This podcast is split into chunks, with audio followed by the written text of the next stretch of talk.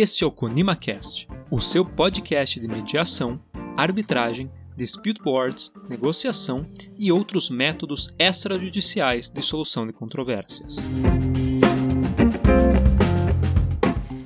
Inicialmente, eu queria agradecer Clamansô Chiabe Saliba Júnior, se eu me lembro bem o nome completo, Francisco Maia Neto. É com uma alegria muito grande que, em nome do, do CONIMA, Conselho Nacional das Instituições de Mediação e Arbitragem, e do NUSC, Núcleo Una Solução de Conflitos, eu tenho prazer em recebê-los aqui. Duas pessoas que eu admiro muito que eu tenho oportunidade em momentos distintos da minha vida ter tido como meus mentores e em vários momentos ainda seguir, né? O Francisco eu não esqueço no meu desespero do mestrado, foi quem não só me deu uma mão, mas me deu as duas, e que foi possível que eu concluísse o mestrado, me tornasse mestre e continuasse na área acadêmica. Eu te agradeço muito, Chico. É, já estou aqui trazendo pela informalidade, doutor Francisco Maia, mas já estou trazendo para o nosso querido Chico Maia. É, Clomançou, que eu tive oportunidade direta né, de trabalhar com você nos TPMs e nos perfis de Ariana, que aqui né, nós vamos falar de DBs, além de nós estarmos todos envolvidos na área de resolução adequada de conflitos. Para quem não sabe, a gente tem um outro vínculo, todos três arianos, embora quem nasceu no melhor mês fui eu, que fui abril, mas meus filhos escolheram nascer no mês de vocês e exatamente eles são, a data de aniversário deles é casadinho com vocês. É, então, se ser ariano de março é ser pessoas proativas, que transforme o mundo, eu fico satisfeita que os meus filhos, que são a geração do amanhã, tá alocadinho com vocês. Fico feliz que eu fiquei em abril sozinha. É. E aqui, como a gente já combinou previamente, que a gente não vai falar de futebol, que é um conflito que a gente tem, é, nós vamos seguir aqui em relação aos DBs. Vou utilizar aqui, Clamansou, pela linha, pela ordem alfabética, eu iria para você primeiro, mas eu vou inverter isso. É, doutor Francisco Maia Neto, que eu vou chamar de Chico Maia, não vai ter jeito. Você fique à vontade para dizer quem é o Francisco Maia Neto, que não sou eu que vou dizer quem é o Francisco Maia Neto para quem está nos escutando. À vontade. Bom, muito obrigado, Camila. Para mim é uma alegria muito grande estar aqui.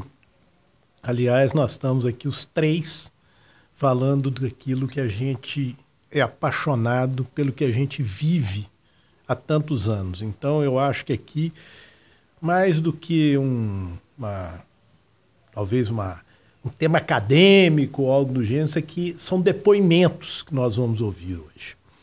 E eu sou graduado em Engenharia Civil e Direito pela UFMG, fiz pós-graduação primeiramente na Fundação Dom Cabral, Engenharia Econômica, depois em Engenharia de Avaliações e Perícias na PUC, Minas.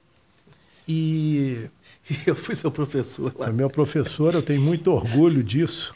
Depois vocês vão ver a, a quem foi professor de quem, tá, todo gente? Todo mundo foi professor de todo mundo aqui. E... Doutora Camila, não, mestre Camila. Né? É, ó. Mestre Camila.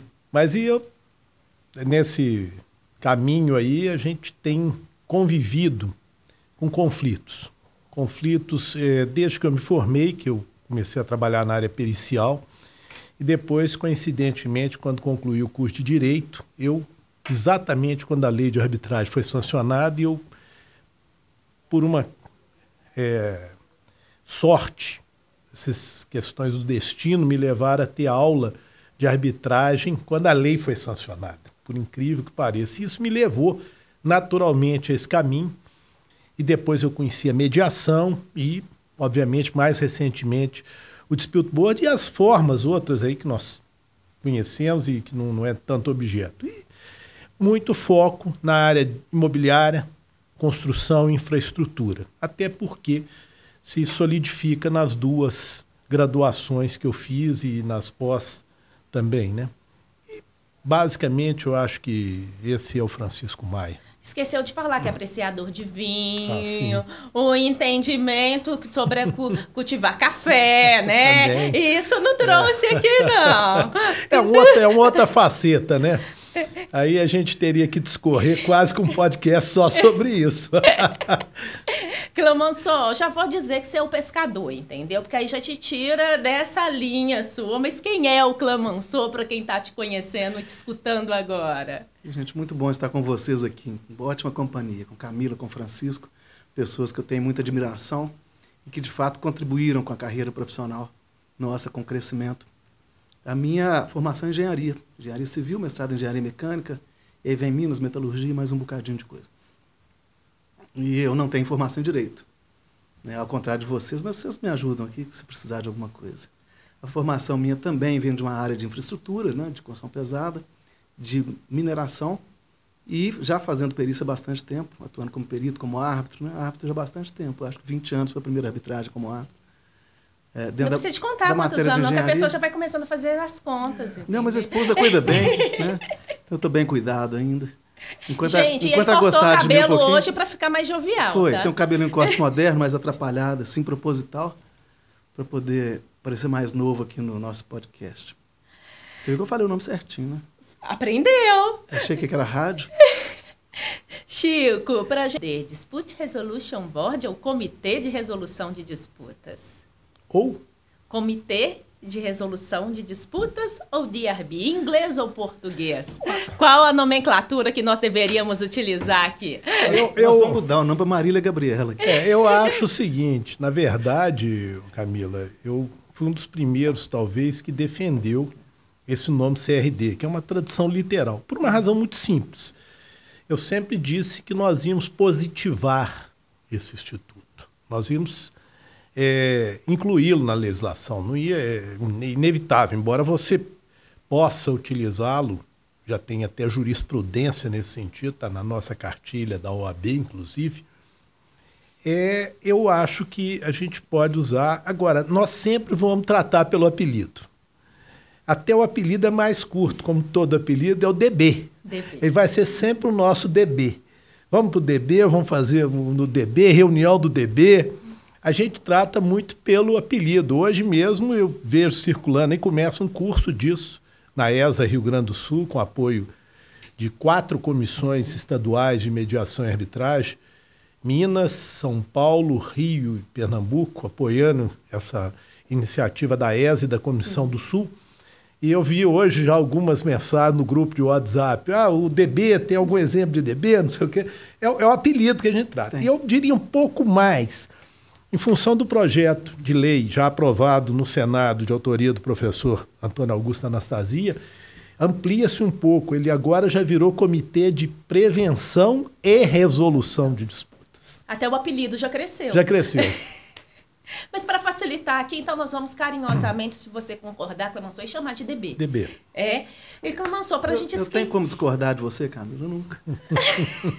é possível. Por mais que eu esteja aqui na questão da cota feminina, não aconselharia discordar no momento que a gente atravessa, não mas... Vocês não viram o porrete que tem debaixo da mesa aqui, se eu discordar. Né?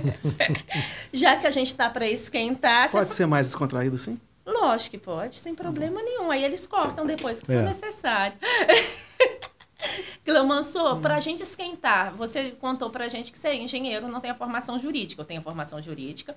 O Francisco Maia, ele é, pode utilizar as duas, depende do interesse. Ele é advogado, depende do interesse. Ele é engenheiro, depende, ele é os dois ou nenhum, vai saber.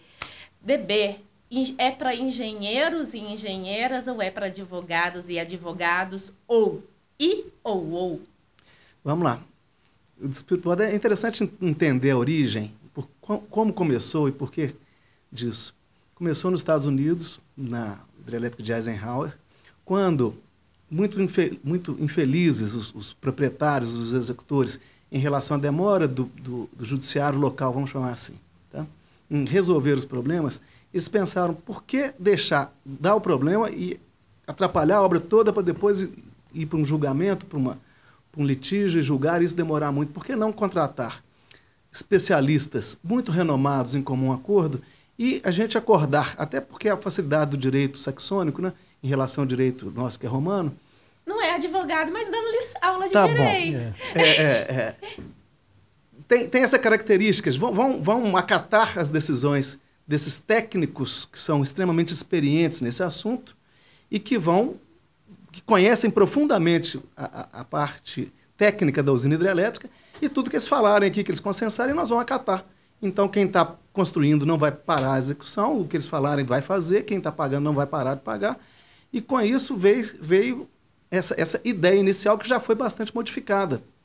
Quando veio ao Brasil, já com outra característica, no Brasil já, já há necessidade de fundamentar melhor as decisões, de, de trabalhar. Então, hoje no Brasil, o perfil indicado, pelo menos a gente tem visto, todos que eu tenho visto, tem um advogado coordenando o comitê e tem técnicos que entendem não só da parte técnica da obra, mas também da parte de disputas, de conflitos. Então, esse conjunto, essa, essa, essa multidisciplinariedade é tratada aqui tem dado um resultado muito interessante. Gente, então, ele, ele, serve tanto para advogado quanto para engenheiro, mas o ideal é que seja um comitê com, com as duas profissões, multidisciplinar. Mas, Clemenceau, eu vou, eu vou fazer um complemento. Eu, obviamente, eu estou plenamente de acordo, nem poderia ser diferente, mas tem uma característica que eu comentei recentemente numa palestra que eu fiz, que é o seguinte: todo advogado de construtora ele é um prático. E todo engenheiro de construtora é um rábula. Sim. Então, eu, eu, porque eu sou da velha guarda aqui. Uhum. Então, quando eu estive como presidente em exercício do CREA, eu assinei carteiras de, de práticos, que era o similar do rábula, no direito. Pessoas que não tinham a formação acadêmica, mas eram autorizados do, Por, na, em decorrência na, do conhecimento jurídico que carrega... Ou, ou técnico. Exatamente. Mas, principalmente na área de agrimensura na engenharia. Era quase a totalidade. Uhum. Para carência de, de, colé, de escolas, perdão, de, okay. de curso Formação. superior. Então, eu vejo assim, eu, eu completaria a sua é, colocação da seguinte maneira. É ideal multidisciplinar, é, inclusive é, também nas nossas eh, aulas de, de DRB que a gente tem falado, a gente tem sugerido ainda uma multidisciplinaridade entre os engenheiros. Sim. É ideal, por exemplo, numa hidrelétrica, que tenha um generalista que conhece muito processo investigatório de perícias. E que tem um específico. E um barragista, por exemplo, Sim. um engenheiro barragista. Isso é o, é, o, é o mundo ideal. E sempre que possível, pessoas que tenham esse perfil. Advogados que trabalharam com contratos de construção engenheiros que trabalharam em gestão de contratos, porque eles acabam agregando conhecimentos. Independentemente da formação, da formação. engenharia ou direito, é. a especialidade Isso. que a gente, por analogia, até vai na arbitragem. Exatamente. Isso. E o advogado ali para dar segurança jurídica. Agora, em obras de mais complexidade, e dá um exemplo, o Canal do Panamá, por exemplo, que teve, existiam profissionais de várias modalidades eram seis pessoas nomina, nomina, é, nomeadas no comitê e para cada demanda buscavam as pessoas que tinham conhecimento específico daquela área. Então, se tinha eletromecânica, trazia o engenheiro da eletromecânica junto com outros. Então, embora sejam seis para cada demanda, eram três que eram escolhidos de acordo com o conhecimento com específico. É, eles ficavam em stand-by. É, Agora, stand além disso também, uhum.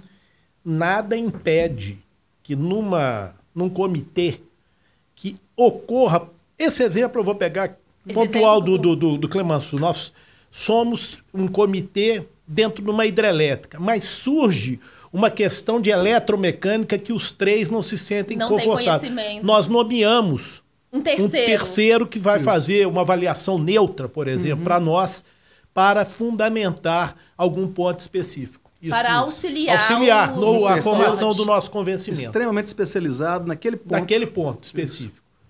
É, já é uma nova formatação é, no que nós estamos aprendendo a lidar no é, Brasil. E, o que o Clemenceau falou, nós não estamos falando da construção de uma, de uma residência casa, é. de 500 metros quadrados. Uhum. Nós estamos falando numa hidrelétrica, num projeto que dura, de um às contrato vezes, anos, significativo. cinco anos, um contrato, exatamente, e que tem essas peculiaridades. Né? Exato. Agora, a, posso continuar? Lógico, a palavra, o microfone nem a sai res, da sua frente. A recíproca também ela é possível que é o comitê de um. Por exemplo, numa comitê obra predial. Sim. Eu, eu sou, é, é eu sou o comitê. Eu sou o comitê. Arbitra... Não, o comitê sou eu. É, comitê sou eu. Qual o comitê de um, como que nós iríamos falar oh, isso? Porque oh. a arbitragem, a gente fala ou tribunal arbitral por analogia, ou árbitro único. Comitê único, como que Camila, não seria comitê único? Eu vou te contar uma história aqui. O comitê sou eu. Quando, logo depois da fundação do IBEDIC, nós, um dia, o presidente era o Marcondes, Fernando Marcondes, e, um, e o diretor, eu era diretor em Minas e o secretário era o Medina, Ricardo Medina. Nós sentamos num bar em São Paulo para jantar e começamos a discutir. Era confraria, duas horas. Não, não. É, Ô, também você faz as coisas em torno da mesa, até discussão. Nós não conseguimos chegar em um consenso. É, Surgiu, eu- por exemplo, adjudicador. É, Sim, não- mas não. teria que ser vinculado. Não, é, né? é, porque aí ficaria confundido com a Adjudicação. adjudicação, que é um instituto Que é outra diferente coisa. Que é uma do outra DRB. modalidade. Mas que podia ter esse, vamos chamar assim, esse apelido. É, aí surgiu ad- adjudicador residente, por exemplo. Surgiu, eu estou me lembrando aqui de alguns algumas nomes. de ideias. algumas ideias que, foram surgiram. surgindo. Mas por que isso? Existe, inclusive, um artigo nosso no livro aqui que nós fizemos. Sobre Primeiro livro do. Brasil. Primeiro Primeiro livro. do Brasil. Coinci- outra eu, eu ia, eu ia falar, falar. você já entrou. É. Aí, e depois eu, eu e o Medina também escrevemos um artigo na revista do Ibradim, Instituto Brasileiro de Direito Imobiliário, sobre esse mesmo tema. Por quê? Camila e nossos ouvintes, nós precisamos amalgamar as soluções de conflitos à necessidade. A Concordo. grande vantagem dos MESCs, que Camila chama MASCs, mas eu prefiro chamar de MESCs, são os meios extrajudiciais para marcar que nós estamos fora do universo Do poder. do, do Poder Judiciário. Não que eu tenha nada contra, muito pelo contrário, sou até um defensor. Semana passada saiu mais uma estatística do CNJ, CNJ. Mostrando que os pobres coitados dos juízes estão recebendo seis novos processos em média por dia. Então nós estamos aqui é para aliviar essa carga. E quando a gente precisa do judiciário, que é fundamental Ele está disponível. para dar efetividade às nossas decisões, porque só ele tem esse poder de fazer, nós queremos que ele esteja mais disponível. E eu digo o seguinte: isso é o grande vantagem, porque nós temos uma obra aqui, por exemplo, vou dar um número, de 40 milhões, uma obra predial de apartamentos, que não é, é Não é bem possível existir É isso, uma É. obra média. Como é que você vai colocar três técnicos num DRB todo mês indo lá? Isso não era. Aí ele passa do ponto. Vamos falar uma linguagem bem coloquial. Teria que ser um único. Um único, pode, um, uma- um, por exemplo, um engenheiro que tenha familiaridade com fiscalização de obra já, já está acostumado a acompanhamento de obra, ele pode suprir perfeitamente isso e dar segurança jurídica para a execução do contrato. Porque hoje, um dos grandes problemas que nós temos visto em arbitragem, tenho certeza que o Clemansur é também testemunha disso, chama-se gestão contratual. As arbitragens chegam por questões de gestão contratual. E que o ali- DB poderia auxiliar exatamente no momento do contrato. Você sabe o que, é que eu faço, falo do DB? O Bedino até outra vez lá no Rio Grande do Sul. Anotou? falou, Oi? Anotou? Não, Dudu, não, ele falou, eu não gosto que você faça, não. Eu falo que é o seguinte: o DB é o legista que assistiu à cena do crime. E a arbitragem, a perícia na arbitragem ou no judiciário, feita 5, 6, 10 anos depois, é a exumação do cadáver. Então, É uma analogia que tem lógica. você vai fazer perícia indireta quase. Todos os casos que a gente faz. Você não É documental, mais. praticamente é documental. Você tem, por exemplo, uma obra às vezes pronta. Você tem a obra. Mas você, por exemplo, não viu escavar. E o sujeito está discutindo um custo. Ali que ele teve a maior, porque surgiu rocha, etc. A experiência que eu tive recente de um DB mostrou isso. Nós tivemos um DB de quase três anos que só teve uma um chamamento a uma decisão, que Um foi o final. Exatamente o prazo final da obra, uma extensão Que houve a necessidade do comitê. do comitê opinar. Por quê? Porque a gente chegava lá todo mês, já chegava com relatório de obra na mão, cronograma na mão. Mês passado eu vi a obra andar. Quando a gente chegava lá, os caras ficavam até com vergonha de falar, às vezes, alguma bobagem, porque a gente estava lá, ó. Já estava Isso. documentado, sem surpresas em relação ao que iria e vir. a gente sabia porque no mês passado nós tivemos lá. Opa, a obra não andou ali. Por que, que ela não andou? Em um mês é muito fácil de É. você E verificar. vendo, né? Vendo. E vendo. Porque ah, uma das grandes vantagens do dispute board, embora não intrínseca, né, é, é a aproximação das partes. É a possibilidade de, durante as reuniões, as partes dialogarem, em vez de ficar um arrumando E não documento, fazendo play de cá, né? o outro fazendo play de lá, e sem conversar direito. Então, eles têm uma reunião com, com o comitê, onde eles podem dialogar sobre a obra, apresentar os números, discutir algum assunto, eventualmente até pedir alguma recomendação, né? E também visitar a obra. E aí acontece, uma vez eu estive como, vamos- vou fazer por analogia, tá? Um assistente técnico do Dispute Board, Sim. orientando uma das partes, e a gente percebia que o pessoal ficava com tanto medo do, do comitê chegar lá e achar problema na obra e depois reportar para cima, que eles já conversavam antes para resolver a- as pautas, para limpar a pauta, para levar tudo limpinho para o comitê. Aí chegar o comitê e falar, não tem problema nenhum aqui, aí sai o relatório As do partes comitê. se tornam mais Exato. colaborativas. Ia dentro para cima, não ia, ia para alta gestão das empresas, não ficava lá no pessoal da obra. E, e, e com isso eles já falavam, não, vamos, vamos, vamos matar isso aqui, ó, você não, não fala disso, eu não falo daquilo, e a gente resolve aqui. Então, o próprio Dispute Board facilitava negociações internas eh, eh, prévias à, à visita do, do, do comitê à obra, que facilitaram muito o trato e já sanavam problemas que poderiam depois virar elefantes aí ao longo do, do contrato. Isso que o Clemenceau falou é muito interessante, ele lembrou muito bem os três estágios de atuação do DB. Assistência, recomendação e a, docu- adjudicação. e a documenta- e a- e a decisão. Eu faço uma analogia com a mediação, a conciliação e a arbitragem. Por quê? Eu tive a mesma percepção do Clemenceau e isso foi uma coisa que evoluiu o Clemenceau. No começo, eles chegavam na reunião mensal com alguma beligerância. Sim. Nas primeiras, Nas ali, primeiras. Chico. E entrou a tal da assistência, que é a mediação. Sim. O que, que é mediação? É lapidar comunicação. Out- Outro dia Sim. me perguntaram, define mediação. Eu falei, lapidar com, Com duas como é palavras, de Duas forma palavras. eficiente. Por quê?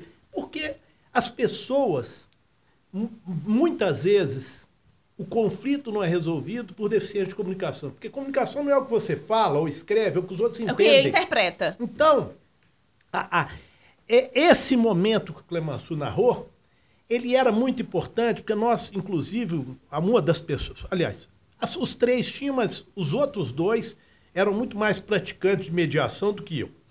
Mas a gente notava, até pelas perguntas que nós fazíamos, que a gente deixava eles até um pouco incomodados. E eles passaram depois a tentar resolver antes da reunião.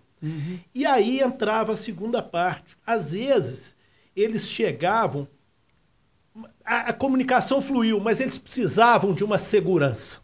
Então, eles pediam uma recomendação ao comitê. E aí lembra a conciliação, que é Que é aquela proatividade, opinativa. opinativa, intervencionista, sem ser vinculativo. Sem passar do limite. Com a autonomia das partes. É, assim, é- exatamente. Ó, não, o que, que vocês. Não, nós achamos que vocês devem incluir, sim, a questão da. Teve um caso lá de, de aluguel que eles tiveram que fazer de, de alguns imóveis. Não, vocês têm que colocar sim, porque se não tiver o aluguel, como é que você vai colocar as pessoas que vão vir aqui, sendo que há carência na cidade de, de habitação? Eu acho que vocês deviam pensar em colocar isso. Então a gente opinar. E aí a terceira etapa, que é a adjudicatória. Não é adjudicatória, ela é vinculativa, né? A adjudicatória seria a arbitragem. Que a porque gente já iria para uma outra pra uma etapa, outra um outro etapa. método, vamos É, dizer assim. Ali é né, Chico? vinculativo. Eu já vou te pular uma pergunta que você não, não sei se você vai fazer ou não, mas eu já vou responder previamente. Pra não receber essa batina, Clemanço. Que aí eu resolvo, a pergunta é minha e eu respondo, né? Mas o caso inicial, igual o Francisco falou, muitas vezes o, o- o contrato, que não é feito por quem vai estar no dia a dia da obra, Sim, o consultivo. ele já é. im- im- im- imputa a obrigatoriedade de ter o dispute board. Quando você chega, eu como membro de um dispute board, no contrato, você vê uma resistência inicial do pessoal falar por que, que tem que ter alguém para resolver um problema, já que eu sou o gestor da obra. Eu sei resolver meus problemas, não preciso de ninguém para me ajudar. Sempre não. foi assim, sempre Sim, assim, é. será, Já tem né? 30 anos e eu sou assim. Então, a gente recomenda, inclusive no início, que tenha um treinamento a todo mundo que vai participar. né? Esclarecimento esclare- ali. Esclarecer o que é o dispute board, fazer uma- um semináriozinho para todo mundo perguntar e, principalmente, para pessoa, as pessoas que estão na gestão, seja contratante, seja contratado, seja subempreiteiro, que eles entendam qual é o papel do dispute board e como ele pode contribuir para a obra. Que eu acho que o mais importante do dispute board é como ele contribui para a obra, para ela terminar dentro do- das premissas de contratação de qualquer obra, que é preço, prazo e qualidade. As vantagens do DB. É? E é, outra coisa que eles também confundem, Clemenceau, você lembrou bem disso, que o, primeiro que o gestor ele se acha onipresente e onipotente. Eu que mando, eu que É o faço. dono, Chico, E é o dono, dono. é o dono. Aí ele fala, além disso, a obra tem fiscalização. É. Tem fiscalização, para que, que vai Pra que, que vai Pra precisar quê? de um tal de comitê pra ficar mais onerar É, o contrato? não, Pra que, que eu vou pagar esses três engenheiros aqui? Vamos fazer Ou esses engenheiros, esse advogado? E acham que a gente é fiscalização É. também. Confunde com Confunde fiscalização. com Confunde com o Confunde. método Que em são, si. é, não, com medição, com controle Sim. de qualidade, com tudo. Justamente por ca- causa com aquela falta de esclarecimento, que se Esclarecimento, for no isso pra- início, é, a questão do workshop, que seja Ah, lá o nome foi que muito for bem dar. lembrado. Eu acho que e o, o Clemenceau falou duas coisas muito importantes aqui. Que o segundo ele não enfatizou, mas eu vou resgatar, mas se lembrou muito bem. A questão da cadeia produtiva. Eu falei isso hoje de manhã. Um dos grandes problemas que existem é, é- é essa desconcatenização dos contratos. O subempreiteiro, ele não está sabendo que existe um dispute board lá. Então ele também tem que ser envolvido nisso. O problema é por Você- causa da comunicação de novo, Chico. A gente cai de novo, novo, em relação volta. ao limbo da então, comunicação. essa workshop deveria envolver o contratante, o contratado e os seus subcontratados. Exato. Porque eles também são parte integrante. Inclusive, aí eu vou entrar numa, numa seara que não cabe aqui agora, mas como. Tema uma de outro dúvida. podcast, tá, Não, gente? vamos Já fica julgar, aí. não, eu vou julgar aqui. A questão da responsabilidade do subcontratado perante uma decisão do dispute board. Entendeu? Isso é importante. uma situação- Que indo por uma arbitragem, qual que seria a consequência disso? Já que você comentou indo para arbitragem, nesse mesmo caso que eu fui um assessor do- do- de uma das empresas em relação ao, ao, ao dispute board, houve essa pergunta no meio do contrato com o dispute board de andamento, falou, quanto que custa uma arbitragem se a gente agora partir por arbitragem? Eu falei, você já tem um comitê montado, instalado e indo à obra, você peça a decisão para ele. Não precisa você pagar uma arbitragem, não? Mas é justamente a falta de conhecimento para qual que é a finalidade do comitê, né? Para que, que serve o comitê? Peça essa decisão que você quer, não precisa levar a arbitragem.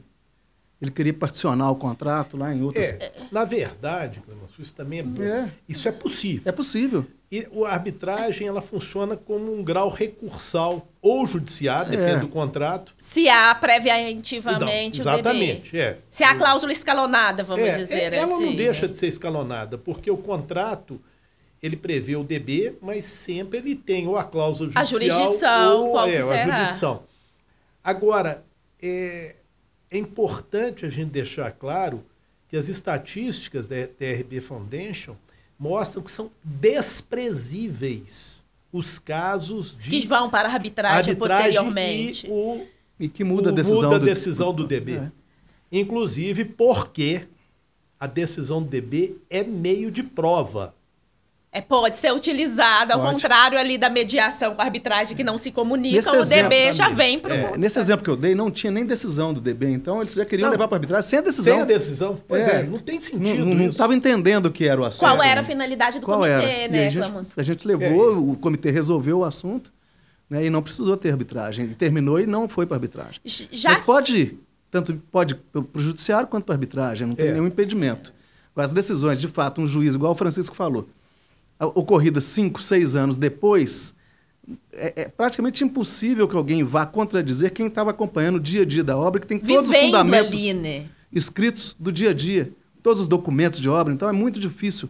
A gente, é, realmente, o, o índice de, de modificação de alguma decisão, ele é totalmente desprezível. Pelo que a gente tem conhecimento, eu, pelo menos, conheço só dois casos, em todos que estiveram no mundo inteiro, que eu vi publicação, que houve uma Que houve alteração, essa alteração. e os dois fora do Brasil. Bom, já que a gente está muito na prática... No quem- caso do metrô de São Paulo, só para dar um exemplo, é, eu não lembro quantas demandas teve o, Parece que houve também. que É. teve o dispute board, me É, parece. teve também eu não sei se foram nove, nove demandas, mas duas só foram para arbitragem em um dos lotes, né? É. São, são vários. Mas uma teve, sim, é verdade. É. Ou seja, uma afirmação que o DB funciona. Sim. É cases práticos. E já que a gente está falando de cases práticos, o Francisco, no início da fala dele, citou o Anastasia, citou a lei de licitação. Chico, você acredita que com a inclusão de forma direta, é, explícita, né, dentro da legislação de licitação, houve um aumento de DB? Ou ainda não? Ainda não, eu acho que ainda não deslanchou. No poder público, é, já começou a sair editais agora. É, é, não, exatamente. Não, Rodoanel, não- por exemplo, não- já está previsto. É, não, não, não houve. é. eu- Ainda eu- não tivemos um impacto, Um impacto, não, seria é. isso, né? Eu acho que nós. Eu, eu digo Até porque a lei ainda não entrou em vigor plenamente, É, né? Ela, eu até acho- o ano que vem. É É. Não, é opcional. Você pode usar É. uma ou outra até. E tá todo mundo usando só a antiga ainda. E outra Acho que coisa, até março ou maio do ano que vem. Eu acho que é uma questão muito mais. que Eu acho que a vitória foi cultural. Eu acho que o Brasil tem um problema. Nós precisamos positivar o óbvio. Existe uma decisão do STJ maravilhosa que está na cartilha da OAB, da lavra do ministro Marco Aurélio Buzzi, que num julgamento que aparentemente não haveria nada a ver, ele fala explicitamente as partes têm liberdade de contratar um comitê para resolver suas A autonomia disputas. das partes. Autonomia da vontade das partes, exatamente. Ele, ele puxa isso no julgamento, um negócio brilhante. Agora, no Brasil, você tem que ter lei para tudo. Tem que positivar o óbvio. Então, o que, que acontece? Você, nesse caso, eu acho que foi uma grande vitória nós vermos incluído na lei de licitações explicitamente a presença do DB, do DB. Antes mesmo nós temos uma legislação específica. E além disso, nós temos já muitos municípios e já temos legislação estadual também sobre isso. Estadual e municipal. É, então, municípios e estados que já Uhum. têm a lei, alguns inclusive estão com, no processo legislativo. Quer dizer, o DB se tornou uma coisa familiar no meio jurídico brasileiro e principalmente poder público. Isso eu acho fundamental por uma razão muito simples. Segurança jurídica. A questão positivada, né? Acabou. E principalmente procurador que está ali. O Exatamente. que, que é isso? Está positivado. coisa na reforma da lei de arbitragem, nós teve- tivemos que É. incluir lá a questão da administração pública, É. já estava pacificado na jurisprudência que podia arbitragem na, na, na- na administração A lei anterior não falava que sim nem que não, mas teve que falar que é permitido. Pronto.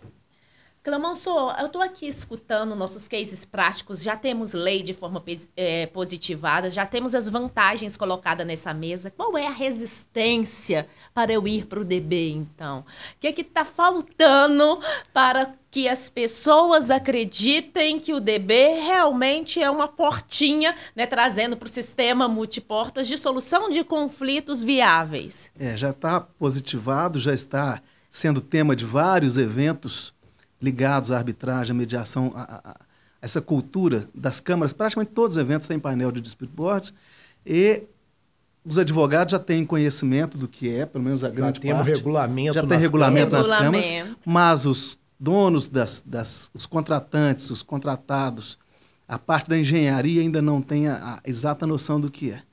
Então, muitas vezes pensam nisso como um custo de obra e não como um investimento de obra, Sem como um dúvida. seguro que está sendo feito. Você já tirou da minha boca uma outra pergunta que eu ia fazer para você, com a visão de engenheiro. Esse DB é caro?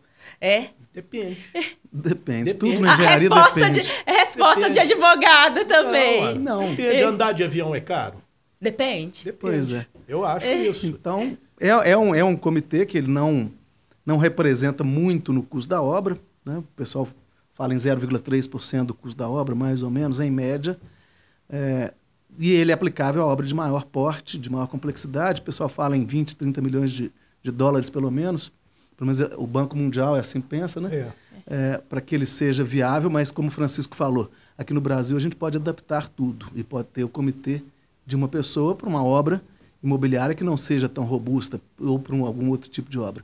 Mas a grande vantagem dele é a economia, porque o que a gente pensa no final é, vai ter uma disputa ao final? Pensa em obra pública de maneira simplificada, que já começa, no meu ponto de vista pessoal, absolutamente errada, porque contrata-se projeto no menor preço. Projeto no menor preço significa qualidade normalmente inferior, porque ou você diminui a quantidade de hora ou o valor da hora do, do engenheiro que está fazendo o projeto. Projeto mal feito significa problema de obra. Então, obras públicas no Brasil elas já nascem com a tendência de ter problema muito grande. Muito grande mesmo. E pensando em prazo e custo, obras que têm imprevisibilidades e dificuldades técnicas em razão de um projeto mal feito, vão ter problema de prazo e custo. E qualidade, obviamente. Qualidade você ainda consegue Sim. tratar através da técnica da engenharia, mas prazo e custo, você um até está ligado muito com o outro. Se o DB ajudar a resolver isso, ele é um grande investimento Né? Aí Porque a você não vai ter custos futuros. concepção. Quanto vai custar depois uma disputa judicial ou arbitral? Quanto vai custar o tempo de gestores envolvidos que poderiam, envolvidos que poderiam estar focados em produção e gerar outros produtos e ficam lá discutindo problemas passados? É, é, essa conta de quanto vai custar de energia da alta cúpula de empresas, ninguém faz. E o risco de paralisação da obra? O risco de A paralisação. consequência para Ou diversos eu- atores, eu tive um principalmente a opinião pública. E não servir, principalmente na obra pública, não servir a população, que é quem está bancando aquilo com dinheiro de impostos. É, o, o- não tenha dúvida. E tudo isso, você está corretíssimo. Eu acho que nós. Que vem do interesse secundário do É, Estado, né? Não, mas no, no, no que De- tange de- essa da boa gestão do, do recurso público. E a boa gestão não necessariamente é contratar pelo menor preço. Não, de jeito nenhum. E eu acho o seguinte, que a pergunta que a Camila fez, você se estendeu um pouco, mas ela volta numa, acho que numa concordância que as pessoas veem isso como mais um custo Isso. da obra do que um investimento. Especialmente, a gente já ouve falar, pô, eu já tenho fiscalização na obra, para que, que eu vou ainda Já criar tem uma gestor outra? de contrato, já, tem um gen- advogado, já, Já tem. tem- eu tudo. tive um caso que eu pude participar de um processo de montagem.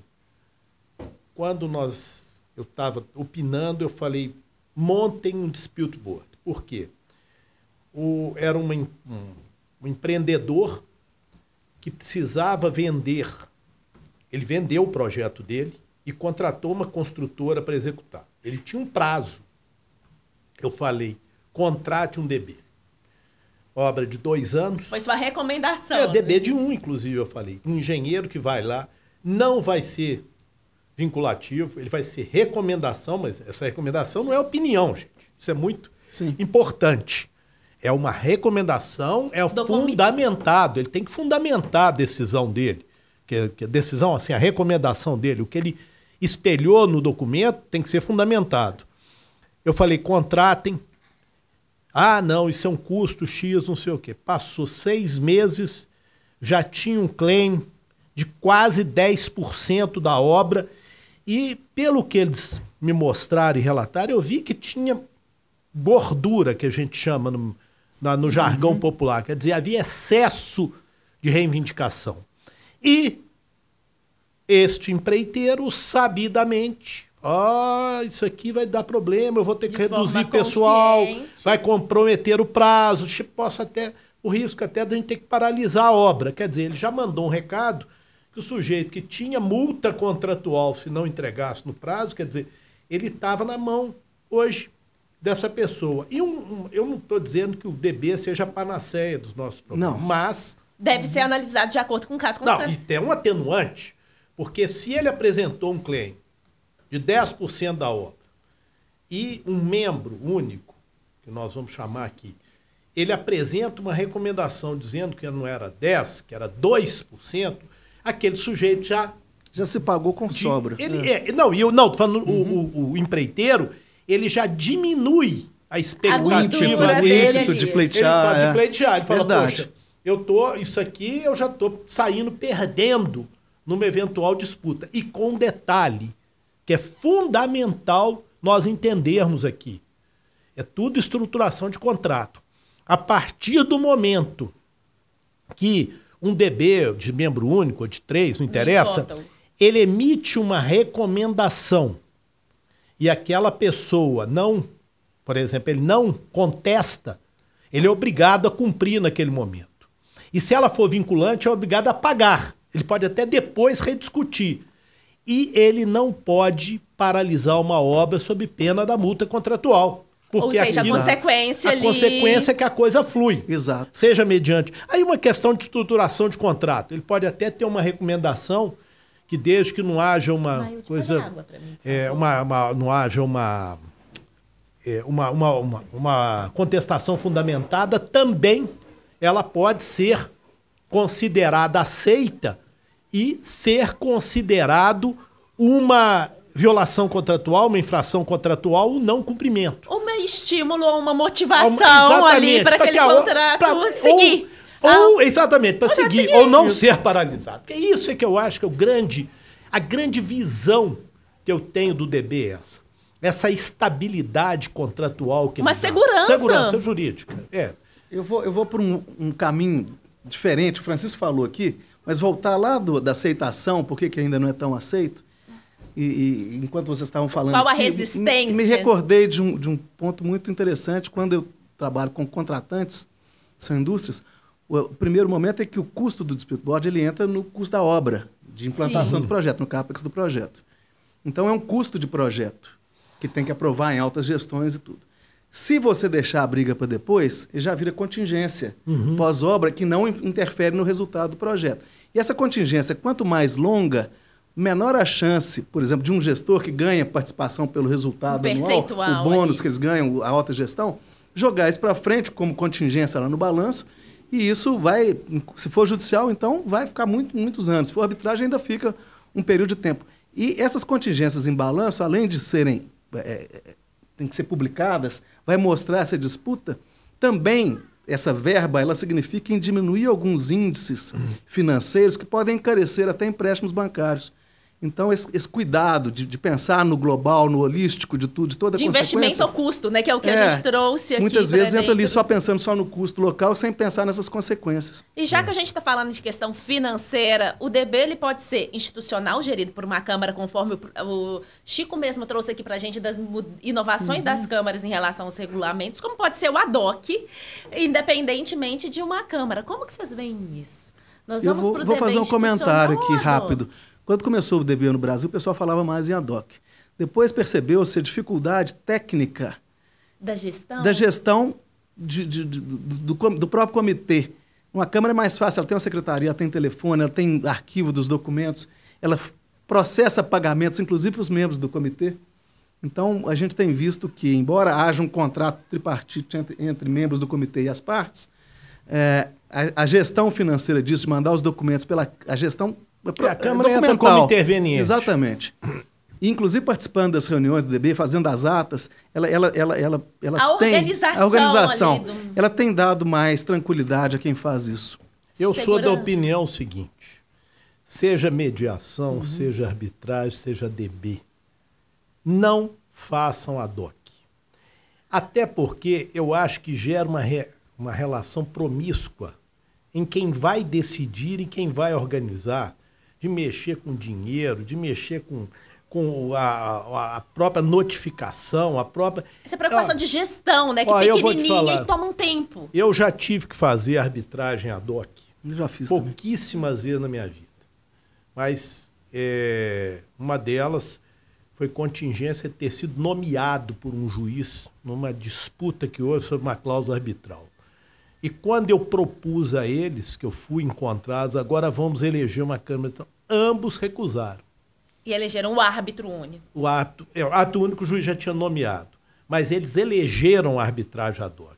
Eu vou te falar, foi uma experiência horrível, porque você tem que sair da sua função precípua, que é de julgar, para dividir isso com uma função de administrar o procedimento. Então, é, eu, eu digo aqui, em hipótese alguma, façam. Até porque, eu vou te falar, é o mais barato da história. Se É, esse olhar- é pra falar de isso. questão Se do de- É empecilho mais for barato. A É. Câmara tem otimização de recursos todos. Eu vou dar um exemplo de arbitragem ad hoc que eu participei como perito, inclusive nomeado no, no próprio termo de arbitragem, e que um árbitro teve uma doença gravíssima, árbitro único, ad hoc, uma doença gravíssima, e aí não teve como prosseguir. Entra um segundo árbitro nomeado em comum acordo, e aí ele tem que ir na casa do primeiro árbitro, já, já incapacitado, Já e tentar, com a esposa desse, resgatar os documentos, resgatar arquivos de computador. É. E, e- e não conseguiu tudo, teve que praticamente começar tudo de novo. Bom, a minha vontade é a gente ficar aqui o tempo todo discutindo o DB, mas a gente tem que ir caminhando. E nessa caminhada, Chico, que você acompanhou muito a arbitragem, tanto com o seu chapéu de engenheiro quanto o seu chapéu de advogado. O Clemenceau também, muitíssimo experiência dentro das arbitragens, seja como árbitro, como perícia. Vocês veem hoje que o DB de hoje é a arbitragem de ontem? É, nós estamos completando agora, esse mês de setembro de 2022, 26 anos da, Da lei de vigência da lei de arbitragem. arbitragem. Né? É, muita gente acha que foi quando a arbitragem começou no Brasil. Do ponto de vista formal, não. Mas do ponto de vista real, sim. É a lei de arbitragem que deu efetividade ao Instituto. Eu acho que ela veio numa questão que tinha alguma cultura já, porque você tinha, inclusive, histórico de ter havido arbitragem no Brasil, mesmo na vigência de um, de um código de processo que a arbitragem era uma coisa meio, para mim, neurastênica. Isso, né? Depois foi julgada a constitucionalidade É, dela, que é, aí não, deu aí uma... que despachou, depois É. de 2001. Mas é- é mesmo antes você tinha aquela Uhum. questão da homologação, a questão da, da, da, da pessoa poder ou não aceitar a, a, a arbitragem. A, quer dizer, a cláusula era uma cláusula que ficava sujeita à vontade das partes. Quer dizer, é- eu, eu acho assim que a arbitragem tinha uma história já. Mas o que, que a arbitragem foi muito importante, eu acho, no- no- até para te responder. A arbitragem foi a grande virada dos métodos extrajudiciais. Eu digo isso pelo seguinte. Abriu portas, né? Em 96, eu, embora tenha concluído o meu curso de Direito, coincidiu com a lei de arbitragem, eu iniciei o meu curso em 84. Então eu tive uma situação que era. Parar aqui um pouquinho. Nós vamos interromper? Alguém deixa na porta ali. Podemos seguir?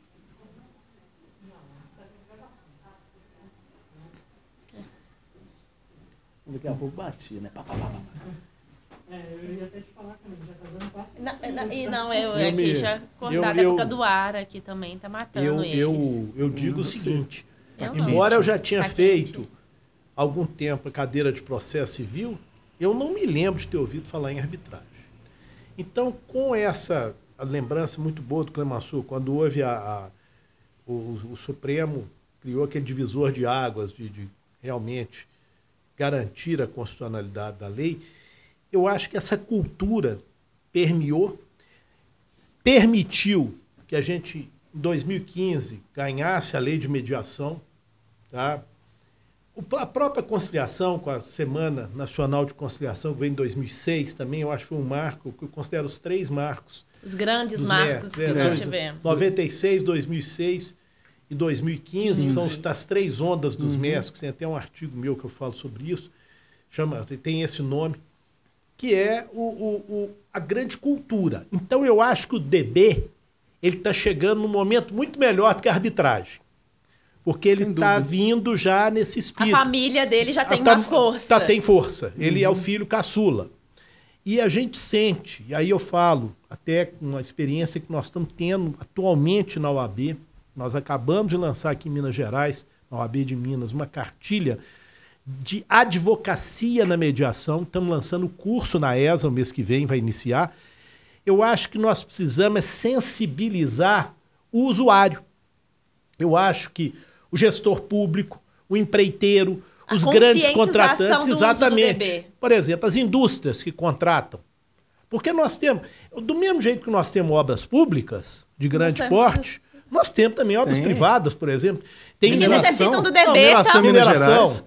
Há indústrias que precisam até ter Sim. hidrelétrica dentro, É. tem hidrelétrica delas. Isso. Então, eu acho que a gente tinha que chegar mais no contratante. O- Lógico, o advogado. Desmistificar um pouco. Desmistificar, exatamente. Ou até falar que existe. É, pois é. Agora, em relação à sua pergunta, ele vai acabar com a arbitragem, vai tomar o Não. mercado? Não. Ele vai ter um espaço próprio, vai, inclusive, contribuir, né, de alguma maneira, vai ter alguma sinergia com a arbitragem, mas nunca um vai tomar espaço do outro, até porque tem muito espaço para muita coisa boa ser feita no Brasil ainda. E até por causa da legislação, nós temos o DB, que não é considerado como título executivo É. judicial, e a arbitragem sim. Sim. Né? Bom, caminhando para o nosso fim, o nosso DB. Ele vai se popularizar, no, tá ficando gravado aqui. É áudio, vídeo, é. Nós estamos aqui uma profecia em relação ao DB. Como que a gente vê esse DB lá na frente? Esse DB vai se popularizar no Brasil? Na hora que eu falo popularizar, né, é no sentido como os outros métodos já estão, o DB vai chegar ou ele vai estar distante disso? Se vocês imaginarem, vamos, eu não gosto de trabalhar com esse negócio de cinco anos, mas não principalmente depois da pandemia, que Tem foi cerca de mais do dois. que É, qual que é a visão do futuro que vocês deixam registrados em relação ao DB? Não só para o Conima, não só é, em relação à UNA, mas o, qual a fala que vocês vão deixar? Vai ficar história, hein?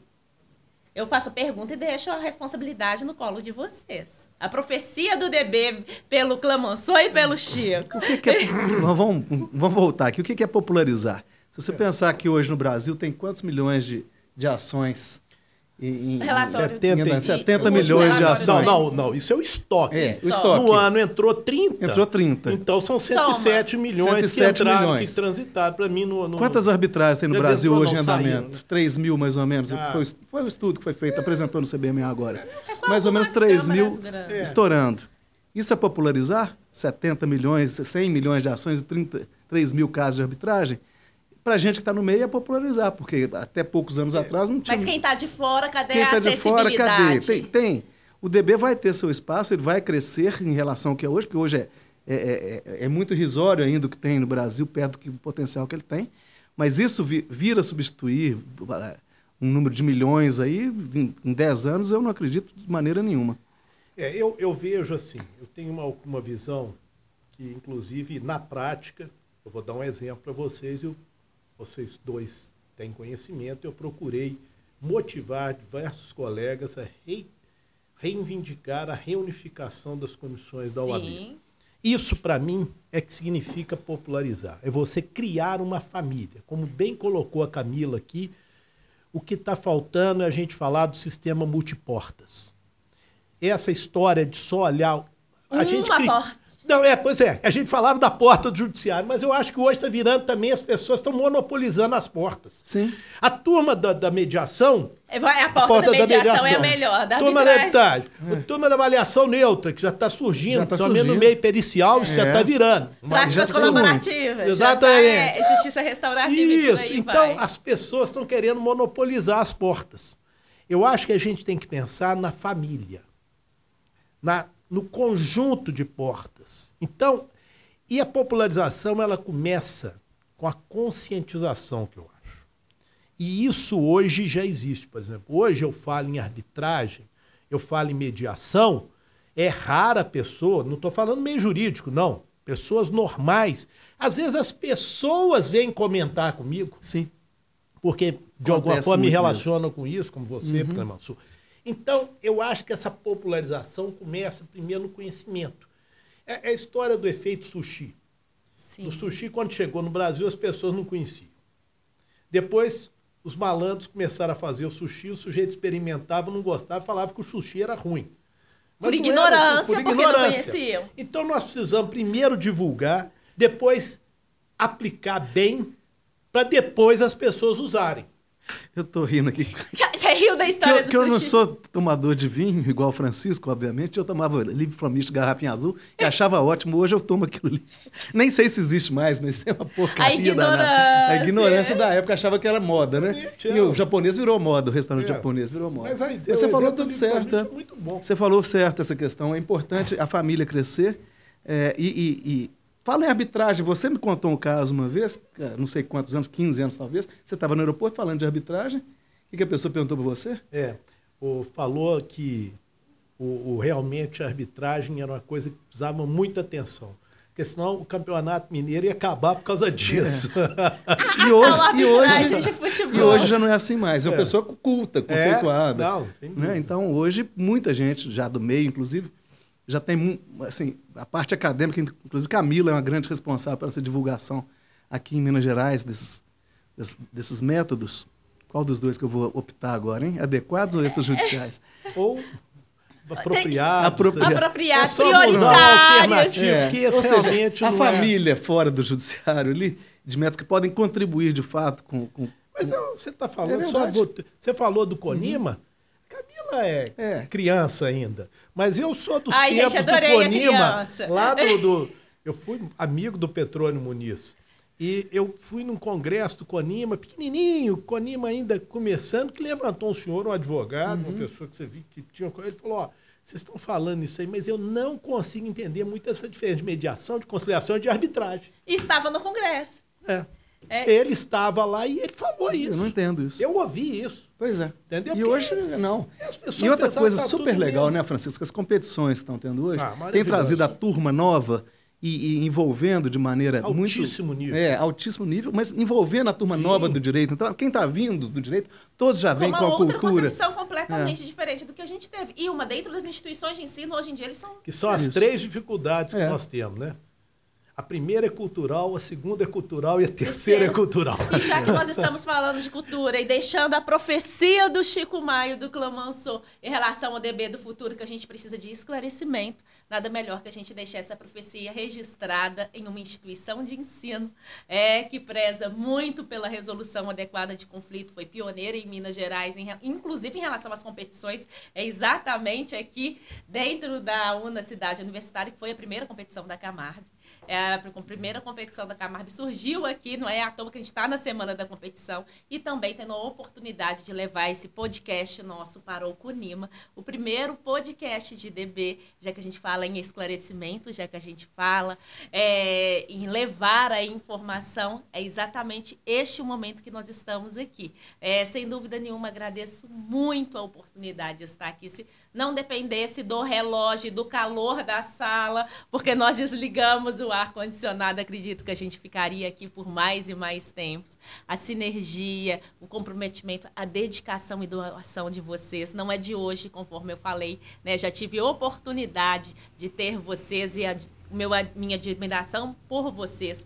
né? Em diversos meios dessa família, nós não vamos entrar em detalhes, independentemente de qual. Eu só reafirmo isso aqui hoje, por vocês terem aceitado o convite, é, representando aqui com o chapéu tanto de Conima quanto da UNA, mas principalmente da Camila, porque eu acredito em pessoas transparentes como vocês, de pessoas que contribuem para a transformação e dedicam acima de tudo. E para a gente mudar um meio de solução de conflitos em relação à sociedade, porque a gente precisa de pessoas como Clemenceau, como Francisco Maia. é, E como Camila.